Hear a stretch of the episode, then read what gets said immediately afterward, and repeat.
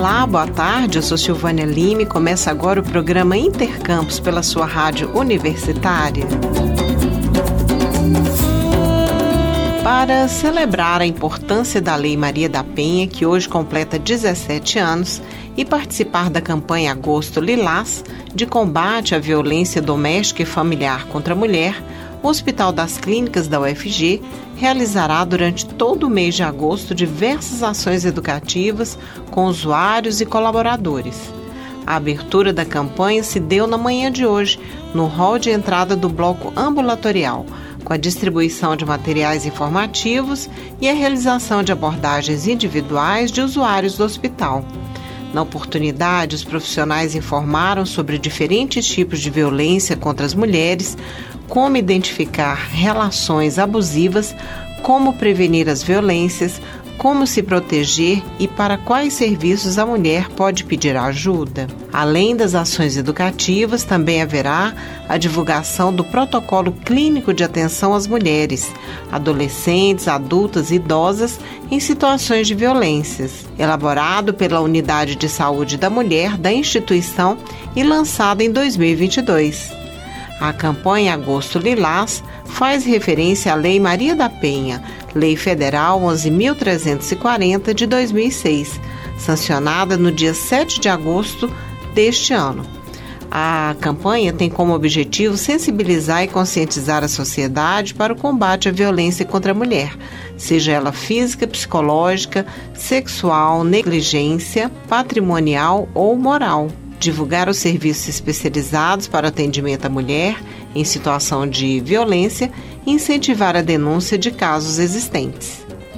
A campanha Agosto Lilás do HC, UFG e BSER é uma iniciativa conjunta do setor de apoio e diagnóstico terapêutico com a unidade materno-infantil e ambulatório do adolescente do hospital, Unidade de Comunicação Regional 27 e conta com a parceria da Gerência de Vigilância às Violências e Acidentes da Secretaria Municipal de Saúde de Goiânia e também da Secretaria Municipal de Políticas para as Mulheres de Goiânia e Ministério Público de Goiás.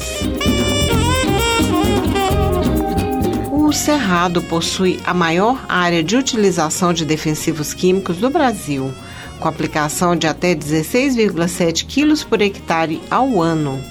A informação é de uma pesquisadora da área da Universidade Federal de Goiás, que está implantando, em conjunto com diversas outras instituições, um centro multidisciplinar de pesquisas sobre os impactos dos agroquímicos no Cerrado.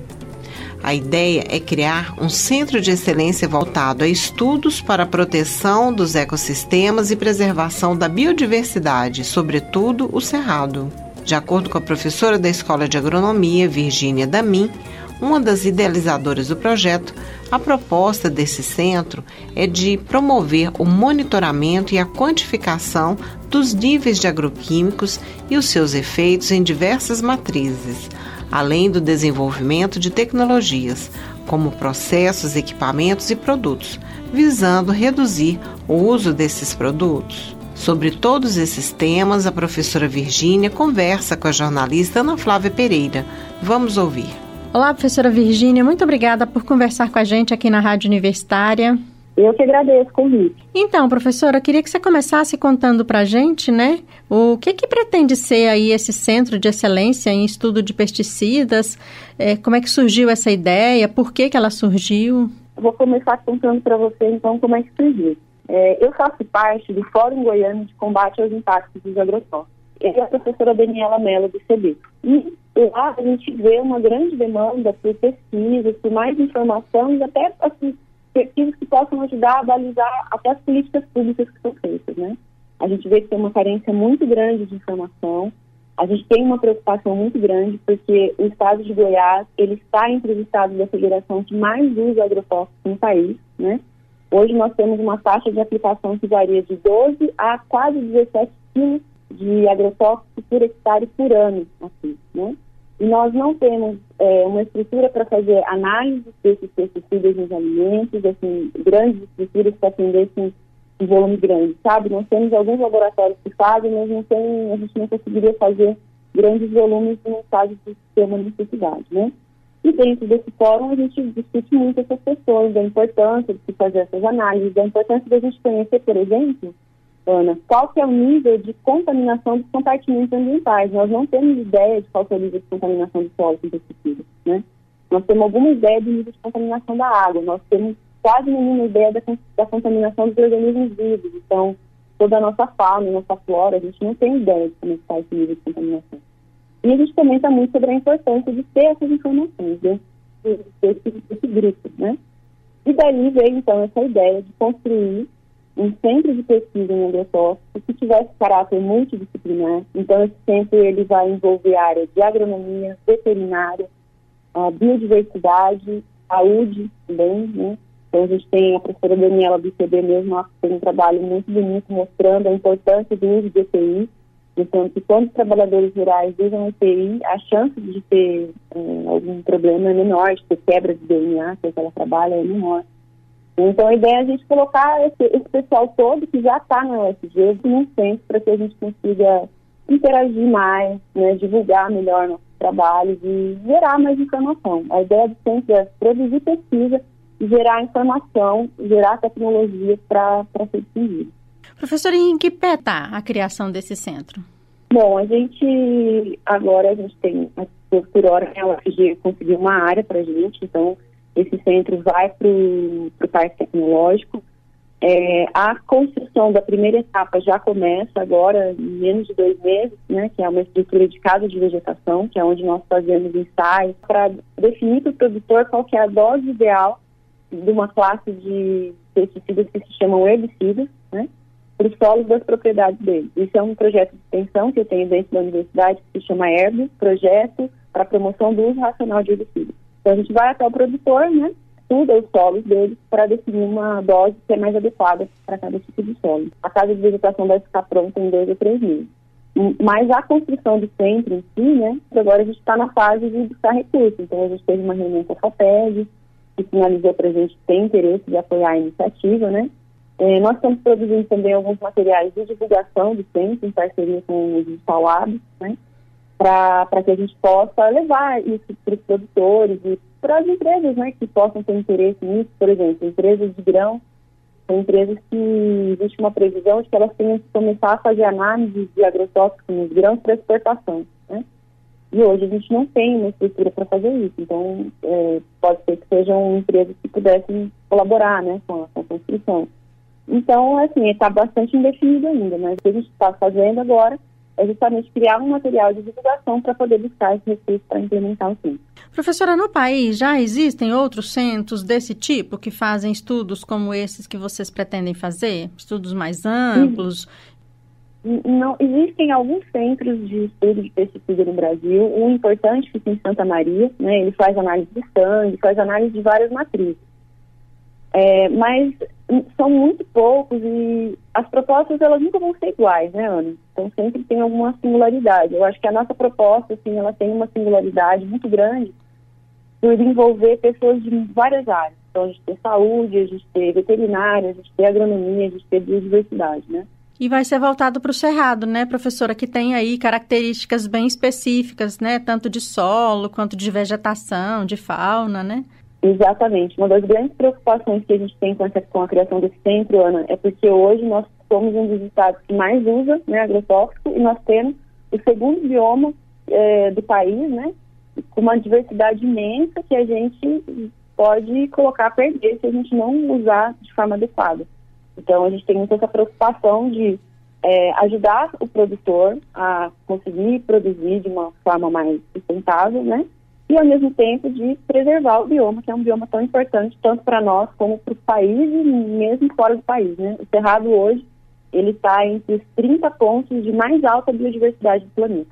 Professora, pelo que você está falando aí também, né, vai ser um centro que, claro, vai tentar reduzir aí a utilização dos, dos chamados pesticidas, né, mas eh, tendo claro também que, que o uso né, de, desses produtos, dos agrotóxicos, eles são inevitáveis em muitos casos, não é?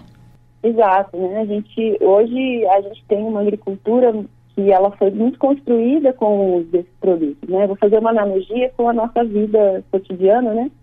a nossa medicina ela foi desenvolvida muito dentro de um tipo de medicamento. Hoje a gente começa a estudar outros tipos, óleos essenciais, né, novas alternativas. medicina assim, preventiva, né, professora? Isso, exato. Mas a gente, a nossa medicina, a nossa medicina tradicional, ela foi muito baseada nos químicos, né?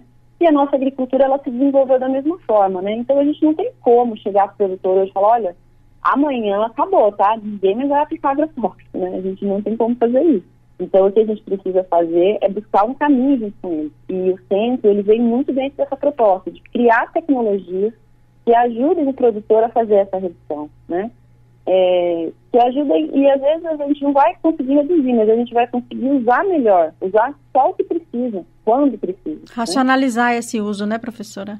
Exatamente. A proposta é racionalizar e criar estratégias. Vou te dar um exemplo de uma estratégia que é muito interessante tem alguns pesquisadores em Rio Verde que eles trabalham muito com os drones. Então, com os drones, por exemplo, você faz um voo em cima da plantação e você consegue identificar áreas onde tem a presença de um tipo de praga chamado nematóide. Né? Para matar nematóide, a gente usa produtos chamados nematicidas. Antigamente, né, na verdade, assim, muita gente ainda faz isso, se aplicava eles em área total. Quer dizer, eu tinha 10 mil hectares, eu aplicava em 10 mil hectares. Hoje, o que, que pode ser feito? Você faz um voo, você identifica os focos dessas pragas na lavoura e faz uma aplicação que é direcionada. Com isso, você consegue reduzir, mas assim, muito, muito, muito a quantidade de produtos que precisa ser utilizado. É bom para o bolso do produtor, está gastando menos, é bom para o ambiente e é bom para a gente que, a hora que vai comer o alimento, come um, um alimento mais saudável, né? Professor, me surgiu agora aqui uma dúvida. É, vai ter alguma coisa relacionada, por exemplo, ao controle biológico também? Sim, é, o centro ele é multidisciplinar e ele é multi-institucional também. Então, embora as lideranças das áreas sejam da UFG, a gente tem bastante pesquisadores também que são de outras instituições. Então, tem Embrapa, tem IF Goiano, tem o EG, né? Nós temos duas pesquisadoras da, da UEG que elas trabalham bastante com essa questão dos, dos biológicos, pessoal da Embrapa também, é, desenvolvendo biopesticidas, basicamente. Biopesticidas que se chama? Isso, exato. São pesticidas biológicos, então, assim, de repente um inimigo natural que mata um gafanhoto, né? Uma, uma bactéria, estou dando um exemplo hipotético, né? Que mata um gafanhoto. É um, é um, é um tipo de biopesticida. Existe já alguma coisa, professor, assim, indicando que o solo do Cerrado está muito contaminado pelos pesticidas? A gente, na verdade, não tem essa informação mesmo, Ana. Assim, a gente não tem. É, existe, existe uma indicação, sim, mas assim, não, não por análise. Eu dizer por que, existe uma indicação. Muitos solos de cerrado, é, eles têm uma característica bem peculiar. Né? A gente tem no cerrado uma das terras mais intemperizadas do mundo. Isso significa uma das terras mais antigas, uma das terras mais velhas do mundo, né? E por essa característica, essas terras elas começam a desenvolver carga positiva. À medida que o solo vai envelhecendo, o solo geralmente tem carga negativa. À medida que ele vai envelhecendo, a gente começa a aumentar a quantidade de carga positiva que tem na argila do solo. Isso muda todo o sistema de troca dele, né? Por quê? Porque se ele tem carga negativa, ele vai atrair elementos químicos de carga positiva. Quando ele começa a ter carga positiva, ele começa a atrair elementos químicos de carga negativa. Então, isso vai mudando a forma como o solo funciona. E o que os nossos trabalhos têm mostrado é que para algumas moléculas de agrotóxicos, por conta dessa mudança de comportamento do solo, a gente poderia reduzir muito, muito, muito a quantidade que a gente está utilizando. E se a gente não está reduzindo, isso significa que o solo não está segurando que está indo para algum lugar. Né?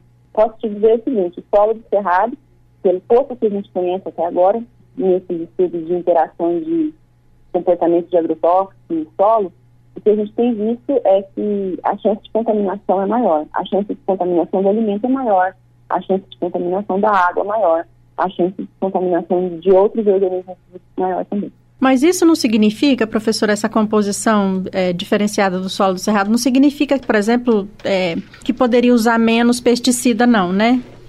Eu não posso, porque cada pesticida ele é muito único, sabe, Ana? Ele tem características muito particulares. Então, para um grupo de agrotóxicos, eu posso dizer isso, mas não para todos.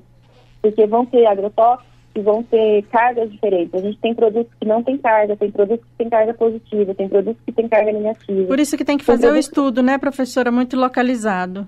Não tem uma regra. Inclusive, tem moléculas que no nosso solo a gente teria que usar até mais que, que eu faço numa situação dessa? Eu troco. Não, vamos tirar esse produto e vamos colocar esse que vai funcionar aqui melhor, né? A gente vai ter que fazer uma adequação mesmo. Então, que esse centro comece a funcionar logo, né, professora? Para que a gente tenha respostas aí, para que a gente tenha uma alimentação, uma alimentação melhor, né? E também que a gente possa aí preservar o nosso meio ambiente, né? Nossa flora, nossa fauna, né? Com certeza, com certeza. Eu, nós estamos trabalhando para isso. Vamos, vamos fazer o mais rápido que a gente puder. Tá certo. Professora Virgínia Damin, da Escola de Agronomia da Universidade Federal de Goiás, muito obrigada por sua entrevista. Parabéns aí pela iniciativa, né? E sucesso. A gente fica aguardando, professora, mais notícias e tomara que elas sejam positivas. Muito obrigada por sua entrevista. Eu que agradeço. Bom dia. Até mais. Obrigada. Bom dia. Até mais. Você está ouvindo Intercampus.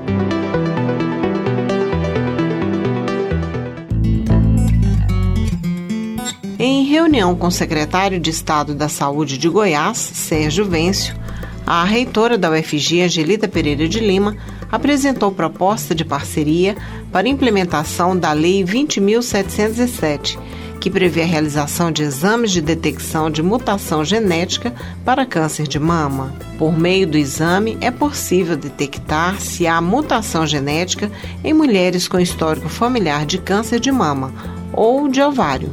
Atualmente, o exame é feito fora do país e custa muito caro. Goiás é um dos seis estados brasileiros com a lei já aprovada e poderá ser o primeiro a viabilizar o exame às mulheres que tiverem indicação médica para fazê-lo. A reitora apresentou ao secretário o Centro de Genética Humana do Instituto de Ciências Biológicas da UFG. Segundo ela, o centro é totalmente equipado, possuindo um sequenciador genético, principal equipamento para esse tipo de exame, e um corpo técnico especializado. Um convênio entre a Secretaria e a Universidade regulamentaria o repasse de recursos do SUS ao laboratório da UFG para a realização desses exames.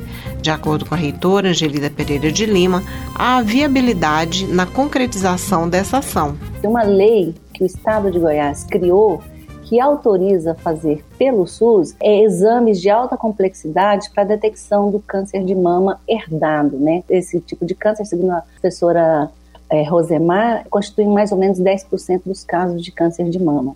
Acontece o seguinte: Goiás é um dos seis estados brasileiros que criaram a lei, mas que ainda não implementaram, né? nenhum conseguiu implementar ainda. E o que, que a UFG foi dizer para o secretário? Que a UFG tem um laboratório, que é o nosso Centro de Genética Humana, inaugurado no ano passado, não sei se você se lembra, não é o da Faculdade de Medicina, do HC, mas é o Centro de Genética Humana vinculado ao ICB, no Campo Samambaia, e é um laboratório que tem equipamentos, corpo técnico, recursos humanos preparados, necessários para fazer esse tipo de exame.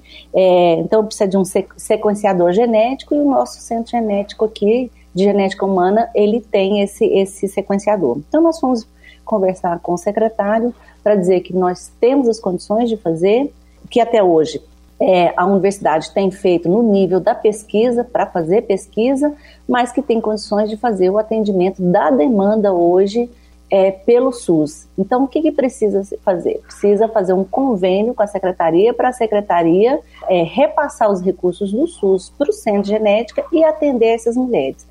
O que, que acontece? Qual que é a importância desse exame, né? Que é o exame que faz a, a verificação da mutação genética em mulheres com histórico familiar de câncer de mama e de ovário, o, B, o BRCA1 e o BRCA2. O que acontece?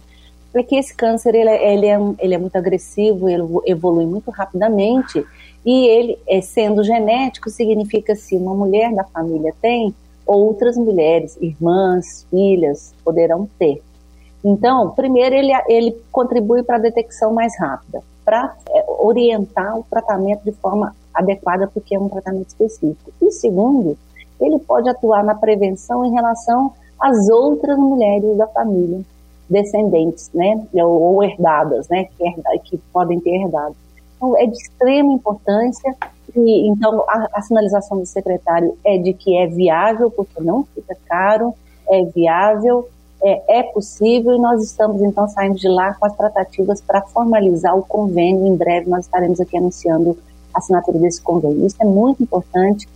o, o estado de Goiás será o primeiro estado que conseguirá implementar esse serviço, né? Embora seis estados já tenham criado a lei, mas não criaram as condições ainda. Então, nós, mais uma vez, na parceria UFG e as instituições e o Estado, né, e o poder público, fazendo aí ações de, de extrema importância para as mulheres.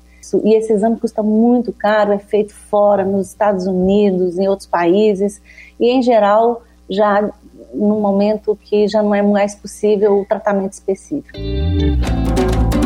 O Intercampus de hoje fica por aqui. Voltaremos amanhã ao meio-dia e 40. Nossa programação você acompanha pelo rádio nos 870m, pela internet no site radio.ufg.br e pelo aplicativo Minha UFG. A seguir, teremos mais jornalismo no Universitário em Forma. Nos trabalhos técnicos de hoje, contamos com Jorge Barbosa e Ana Cláudia Rezende. A todos, muito obrigada pela audiência e até amanhã.